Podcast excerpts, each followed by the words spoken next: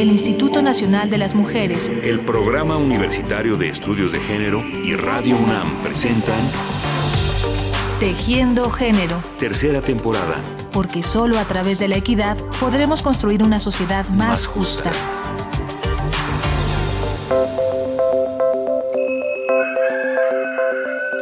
Sara y Jorge se levantan todos los días a las 6 de la mañana. Mientras ella arregla a su hijo para ir a la escuela, Jorge prepara el desayuno y le cambia el pañal a la más pequeña. Antes de llegar a la oficina, Sara deja a la niña en la guardería y Jorge lleva al niño a la escuela de camino al trabajo. A mediodía le llaman a Sara para decirle que la nena tiene temperatura. Aunque está angustiada, le tranquiliza saber que Jorge pidió permiso en su trabajo y va en camino a la guardería. Sara está consciente de que en casa le espera un montón de trastes que lavar y Jorge sabe que le toca preparar la comida. Llega la noche y aunque ambos están cansados, revisan la tarea de su hijo y le leen un cuento a su pequeña hija. Finalmente la corresponsabilidad es estos acuerdos entre actores para lograr que hombres y mujeres puedan conciliar sus diferentes actividades en lo personal, en lo laboral, en lo familiar. ¿sí? Y las crisis yo creo que es uno de los grandes problemas. La pobreza es uno de los grandes problemas para que esto no exista. Ya lo escucharon. Hoy hablaremos de corresponsabilidad, una palabra que nos suena familiar, pero que tiene muchas más implicaciones de las que tal vez imaginamos. Una palabra, una acción que se relaciona con la vida cotidiana, pero también con la vida social y con las responsabilidades de muchos actores. Y es por ello que hoy nos serviremos de la voz y las reflexiones de una brillante economista que trabaja su especialidad desde una perspectiva de género. Soy Hilda Rodríguez Loredo, economista y demógrafa. Estoy trabajando aquí en la Facultad de Economía, en el posgrado, en la especialidad del género en la economía, de la que soy coordinadora. El término corresponsabilidad es un término que ha surgido últimamente como una prioridad para atender los diferentes eh, ámbitos de desarrollo de hombres y mujeres, en donde no solo tienen que ver las mujeres en alguna de las tareas que ha sido, o sea, de las que ha sido este, como responsable tradicionalmente. Y tampoco nada más los hombres. O sea, no es un asunto de la corresponsabilidad entre hombres y mujeres al interior de una familia para poder participar de las diferentes actividades que se requieren para que esa familia esté con bienestar, sino es la necesaria participación de otros actores. La corresponsabilidad es la participación del Estado, de las empresas, de las familias y de la comunidad en su conjunto para resolver las diferentes necesidades que esa sociedad tiene. Esa es la corresponsabilidad. Pero, ¿qué es lo que ha hecho que el término corresponsabilidad se haya hecho más presente en tiempos recientes? Hilda Rodríguez nos comenta. Las familias han, se han transformado, las familias han cambiado. Desde hace ya por lo menos 50 años las mujeres empiezan a participar en otros ámbitos en donde antes no había tal participación como se muestra ahora. Este es un cambio fundamental que se da al interior de las familias, por supuesto, o sea, que tiene efectos al interior de las familias, porque bueno, las familias estaban acostumbradas a contar con una mamá de tiempo completo, ¿no? Y por supuesto, la necesidad, hay, hay motivaciones para esta participación económica de las mujeres fuera de la, del hogar, ¿no? Una, y es la fundamental, las crisis económicas. O sea, realmente no ha sido, y, debería ser también, pero no ha sido la búsqueda del ejercicio del derecho al trabajo y a una remuneración de su, a su trabajo, sino que las crisis económicas son las que han llevado a las mujeres necesariamente a participar en el mercado de trabajo para obtener ingresos ¿no? y tener eh, los recursos necesarios para poder satisfacer necesidades.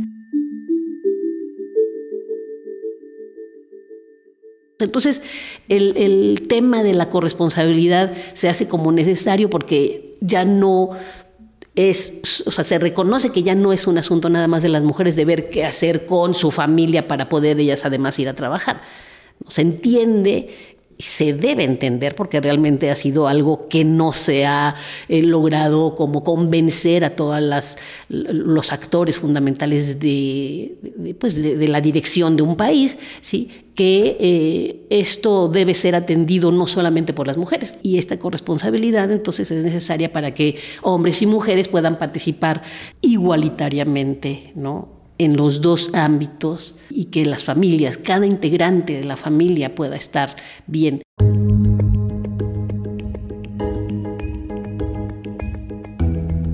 Al hablar de corresponsabilidad, Hilda Rodríguez es muy clara en la afirmación de que eso es algo que no compete únicamente a las familias y a sus diferentes miembros, sino que debe ser asumida prioritariamente por el Estado. Se trata de unas tareas sustantivas para cualquier Estado, porque es la única manera de garantizar el bienestar de las personas. Hay ejemplos en los países nórdicos, en, Noruega, en Finlandia, en Suecia, en donde el Estado tiene una participación fundamental para la satisfacción de las necesidades que tiene un integrante pequeño o mayor, estos que requieren más, o sea, estos integrantes de las familias que requieren eh, mucho más cuidados y que es importante que estén desarrollándose satisfactoriamente en sus vidas, que tengan una calidad de vida, eh, favorable, ¿sí? pero además que quienes están eh, como eh, familiares directos, ¿no? dependiendo de ellos, bueno,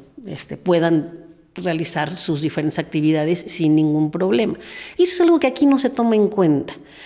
Aquí pueden llegar propuestas de empresarias, mujeres incluso, que dicen, no, pues lo que se necesita son eh, guarderías de 9 de la mañana a 9 de la noche.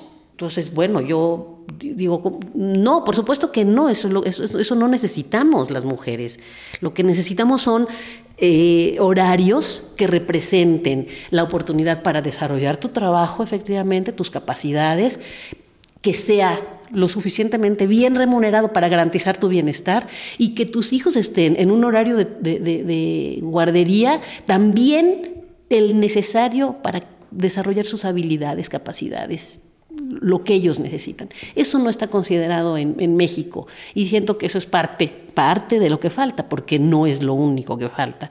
¿sí? O sea, realmente no se está pensando en la corresponsabilidad del Estado a partir de la identificación y del análisis claro de los derechos que tienen niñas y niños, o sea, de cada integrante de la familia.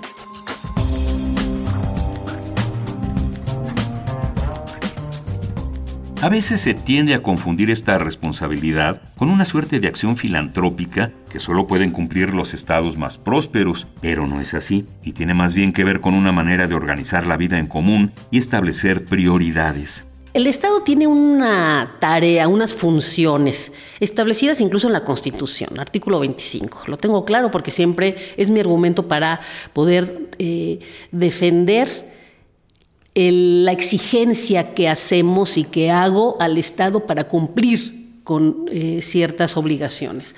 Y está allí que el Estado tiene la, obligación de garantizar un bienestar para la sociedad, garantizar la paz, garantizar eh, las libertades, ¿no? garantizar los derechos.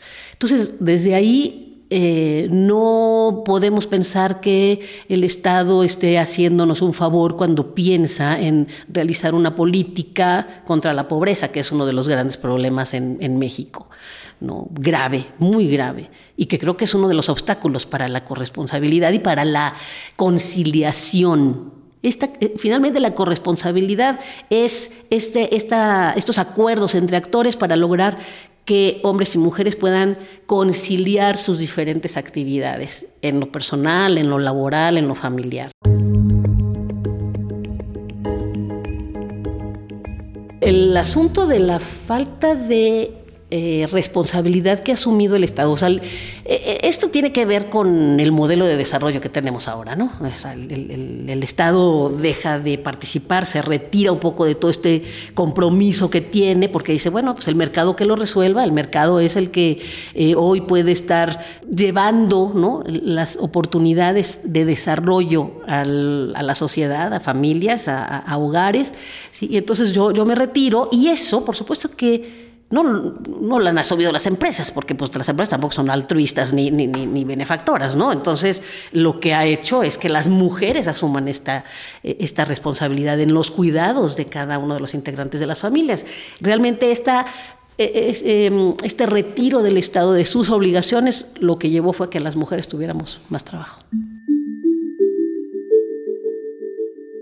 La situación es muy compleja y no está resultando nada fácil enfrentar el día a día para muchas familias. Bueno, de principio creo que la conciencia de género que no se comenta tanto, no se discute tanto, no se, no se habla tanto de esto.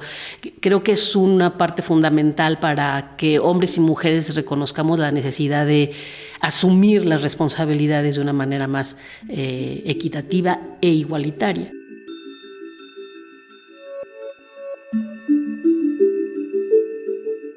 Ya lo dijo la doctora Hilda Rodríguez, economista y demógrafa, con quien estamos platicando el día de hoy. El retiro del Estado de sus deberes lleva a un aumento en las tareas de cuidado en el interior de las familias, y estas habitualmente se dejan sobre los hombros de las mujeres. A más de revertir esa situación en lo social, es importante reordenar la manera de organizar la vida cotidiana y ahí es donde el término corresponsabilidad cobra sentido, porque corresponsabilidad y ayuda no son sinónimos. Las mujeres mismas ah, eh, podemos estar hablando de él me ayuda y qué buena onda, ¿no? Entonces ahí es cuando pues reproducimos una responsabilidad nuestra y no de este, otros integrantes de las familias. No nada más de nuestra pareja, sino de cada uno de esos integrantes que hay que pueden hacer alguna actividad también. ¿sí? Creo que ahí una de las tareas que tenemos las mujeres es de reconocer que esos trabajos de cuidado no, no son nuestros nada más, es entender que también los hombres y, las, eh, y los menores, las menores pueden estar asumiendo estas tareas. Por otra parte, por supuesto, es llevar a, estas, a estos otros integrantes de las familias ese conocimiento de que hay una eh, tarea obligada de cada uno de, esos integrantes, ¿no? Sean hombres o sean mujeres.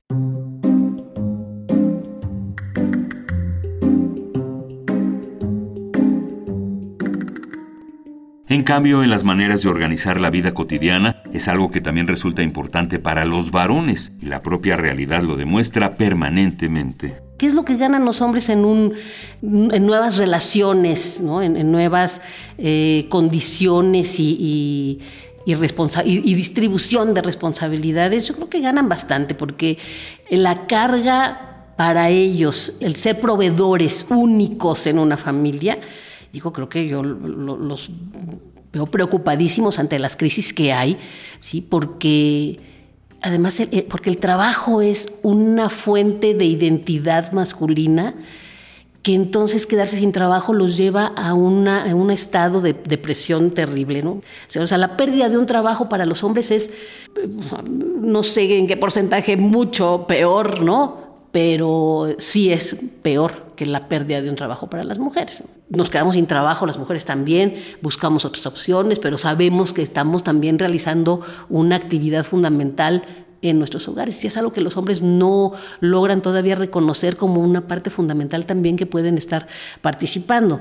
Eso creo que le daría oportunidades a los hombres para ver en sus vidas algo mucho más integral, mucho más completo de aportación para sus familias, pero para la sociedad en general, por supuesto. Yo eh, creo que mm, esto de compartir no solamente nos va a favorecer a las mujeres porque vamos a tener un, ingreso e independencia económica, autonomía, sino que a los hombres también, porque esto de estar eh, como únicos obligados para eh, satisfacer las necesidades materiales de, las familias, pues es una responsabilidad que en este momento eh, pues es aún más difícil ¿no? Este, por estas crisis que hay y que, y que el, saber que puedes contar con, con otras, otros para este, resolverlo, baja bastante la presión para ellos. ¿no?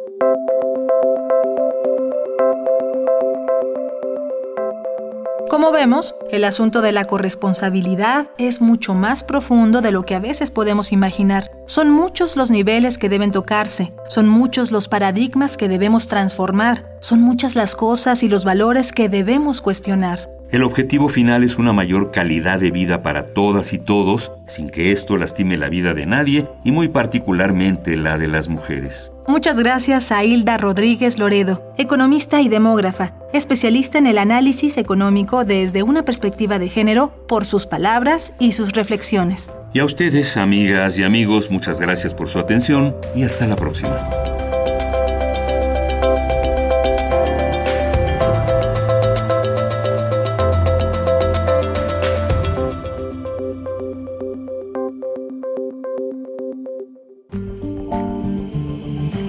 El Instituto Nacional de las Mujeres, el Programa Universitario de Estudios de Género y Radio UNAM presentaron Tejiendo Género. Tercera temporada.